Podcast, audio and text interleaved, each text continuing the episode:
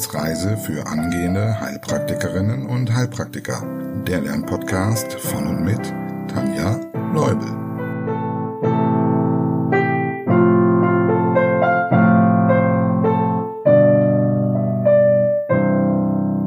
Hallo und herzlich willkommen zu unserer gemeinsamen Wissensreise. Endlich geht es weiter. Die Pause war viel zu lange und es haben mich so viele von euch angeschrieben, wann es denn weitergeht. Vielen Dank dafür. Und weil die letzte Folge so lange her ist, gibt es einiges, was ich in dieser Folge gerne erzählen möchte. Zunächst aber wie immer erstmal der Dank, nämlich ein riesengroßer Dank an meine lieben Kaffeespender. Und verzeih bitte, falls ich jetzt deinen Namen nicht richtig aussprechen sollte. Es waren jetzt so ein paar dabei, wo es nicht ganz klar war, welcher Name es ist.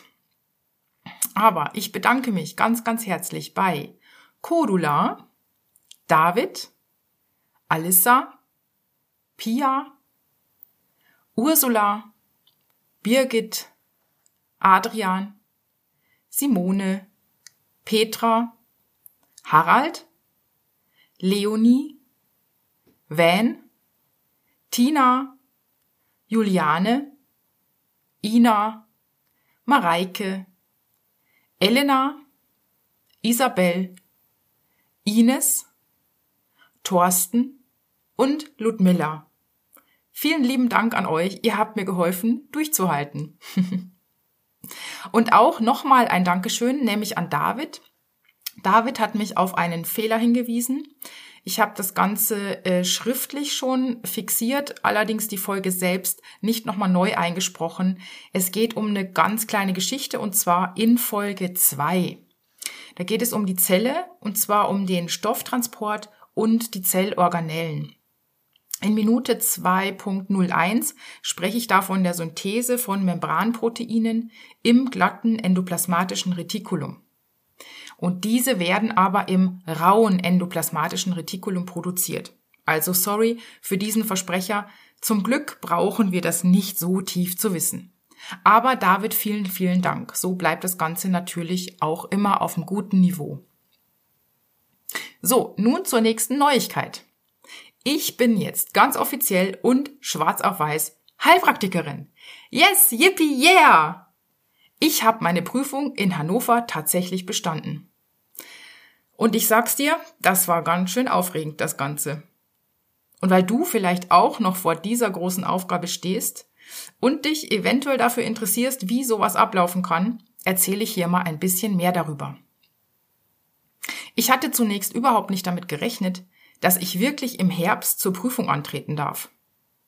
Und erst vier Wochen vor der schriftlichen Prüfung kam dann die Einladung. Meine Güte. Da war dann die Aufregung echt groß. Wobei vor der schriftlichen hatte ich dann letztlich gar nicht so viel Angst. Schließlich hatte ich viel geübt und wäre bei allen alten Prüfungen, die ich gemacht habe, mit ungefähr drei Fehlern im Schnitt durchgekommen. Also mal waren es ein paar mehr und mal eben auch ein paar weniger. Und 15 Fehler sind tatsächlich erlaubt. Noch dazu kann ich durch meinen Beruf als Lehrerin mit Multiple-Choice-Aufgaben natürlich recht gut umgehen. Schließlich habe ich jahrelang meine Schüler auf solche Prüfungen mit sämtlichen Tipps und Tricks vorbereitet. Also müsste ich das doch eigentlich auch gut hinkriegen, habe ich gedacht. Dann kam der Tag der schriftlichen Prüfung. Ich bin zwar leicht aufgeregt, aber dennoch guter Dinge in diese Prüfung gegangen. Ich habe auch gedacht, wenn ich die schriftliche Prüfung nicht schaffe, wie soll ich dann jemals die berühmt-berüchtigte Hannover-Prüfung, also die mündliche, schaffen? Also, nur Mut und rein in diese Prüfung. Natürlich gut ausgestattet. Mit ätherischen Rollern, nämlich Konzentration und Drachenmut. und mit Gemmomaseraten zur Beruhigung. Ja, vielleicht war ich an dieser Stelle ein bisschen zu hochmütig. Und zwar das erste und das letzte Mal, sage ich dir. Denn Rausgegangen aus dieser Prüfung bin ich ganz anders. Mit so einer harten Prüfung hatte ich einfach gar nicht gerechnet. Also es ging jetzt nicht darum, dass äh, fachlich knifflige Fragen gestellt wurden. Wir wollen ja, dass wir ja gute Prüfungen abliefern müssen, damit auch unser Berufsstand nicht noch mehr irgendwie in schlechten Ruf kommt.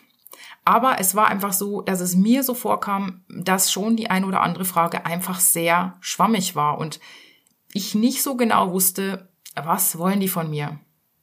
Also ich habe da wirklich oft gesessen und es war irgendwie so, dass ich dachte, entweder ist noch die Antwort, die noch dazu gehört oder auch nicht. Also es war wirklich schwierig. Und dann kommt man natürlich erst recht ins Rudern. Ja, nun gut. Es hieß abwarten und hoffen, dass es noch gereicht hat.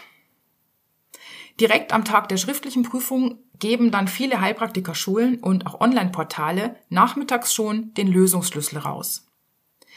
Und in den meisten Prüfungsämtern kann man seine Unterlagen mit nach Hause nehmen. Sprich, in Hannover ist es so, dass man den Fragenkatalog mitnehmen kann. Das heißt, wenn man dann den Lösungsschlüssel nachmittags kriegt, kann man zählen, wie viel Fehler man denn so hatte. Ja, das ist sehr aufregend. Und bei mir stand dann je nach Lösungsschlüssel, ne, die sind dann auch nicht immer so eindeutig, weil auch sogar die Profis, die das jahrelang machen, waren teilweise mit den Fragen überfordert und haben gesagt, okay, das kann man vielleicht so oder so sehen. Und deshalb standen da bei mir dann letztlich zwölf bis dreizehn Fehler im Raum. Zwölf oder dreizehn Fehler? Ernsthaft? Ich hatte in keiner der alten Prüfungen annähernd so viele Fehler und ich habe alle ab 2005 gemacht. Manche sogar mehrmals. Und nun stand ich da und hab gezittert. Aber leider war ich nicht allein. Viele wussten zu dem Zeitpunkt schon, dass es für sie nicht gereicht hat. Also echt hart. Letztlich hatte ich die Prüfung dann mit, ich glaube, zehn Fehler, ich bin mir nicht mehr so sicher, äh, geschafft. Yes, auf zur nächsten Hürde. Jetzt galt es also dann nochmal spezieller für die mündliche zu pauken. Aber ich dachte, gut, das dauert ja bestimmt noch ein bisschen. Ja, Pustekuchen. Ich war eine der ersten Prüflinge in Hannover und ich war echt aufgeregt. Aber ich war auch froh, dass ich mich eigentlich schon seit vielen Wochen auf die mündliche vorbereitet hatte. Weil mh, hm, ich habe gedacht, für die mündliche zu üben heißt für mich, dass ich dann auch für die schriftliche fit bin. Also ich habe immer diese schriftlichen Ankreuzfragen nebenbei geübt. Das war eher so eine hm, Entspannungsübung fast. Aber das, was ich wirklich gemacht habe, ist für die mündliche zu trainieren. Und das heißt reden, reden, reden. Struktur aneignen und reden, reden, reden. Ja. Ja, irgendwann zwischen dem ganzen Lernen, Prüfungen und Hoffen hatte ich auch ein Angebot einer Heilpraktikerin bekommen, ihre Praxis zum größten Teil in naher Zukunft zu übernehmen. Das sollte aber bitte möglichst schnell gehen. Und das war natürlich eine Riesenchance, die ich mir nicht entgehen lassen wollte. Und deshalb war mein Motto für die mündliche Prüfung, es gibt nur einen Weg und der lautet bestehen. Am Tag der Prüfung war dann die Aufregung immens groß. Und die Atmosphäre im Warteraum tat ihr Übriges dazu. Aber immer wenn dann Zweifel kamen, dachte ich einfach, nein, heulen kannst du danach immer noch, du hast jetzt gar keine Taschentücher dabei. Ja, und so zitterte ich mich dann durch die mündliche Prüfung, hielt mich strikt an mein Motto und wurde am Ende zum Glück reingeholt mit den Worten Vielen Dank für diese Prüfung. Es hat richtig Spaß gemacht mit Ihnen und Sie haben bestanden. Yes, yes, yes. Als ich aus der Tür raus war, habe ich einen riesen Luftsprung gemacht und die Wartenden dachten, ich wäre hingefallen. Nein, es war einfach ein Riesenstein vom Herzen gefallen, dass das dann am Ende doch so gut gelaufen ist. Also, lange Rede, kurzer Sinn.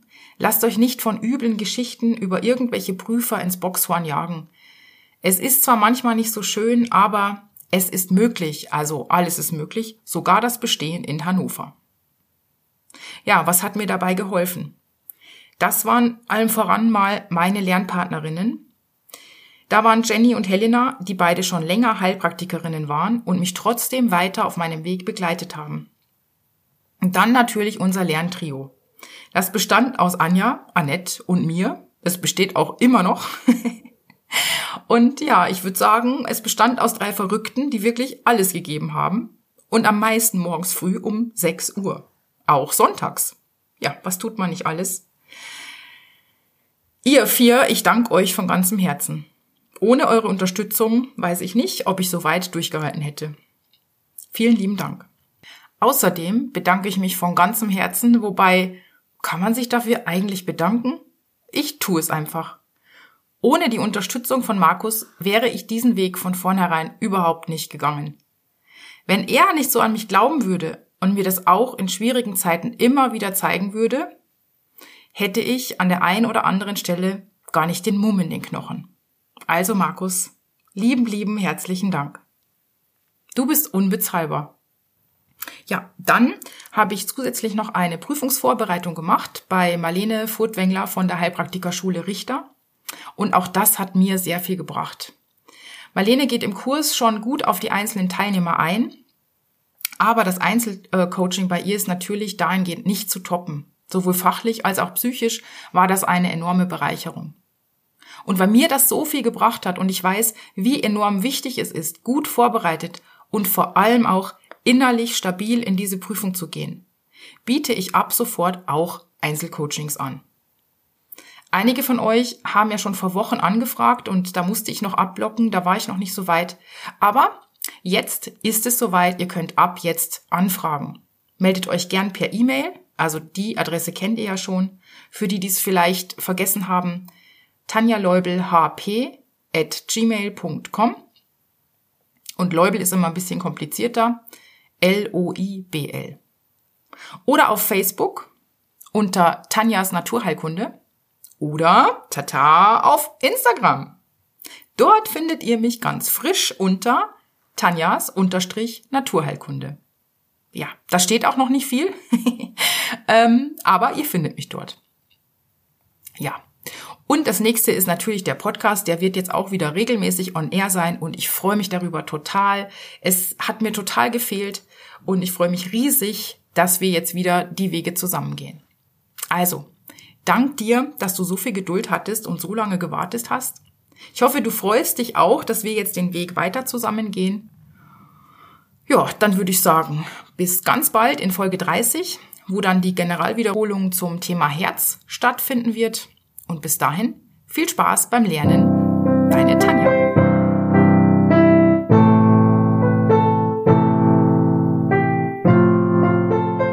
Das war eine Etappe auf der Wissensreise für angehende Heilpraktikerinnen und Heilpraktiker.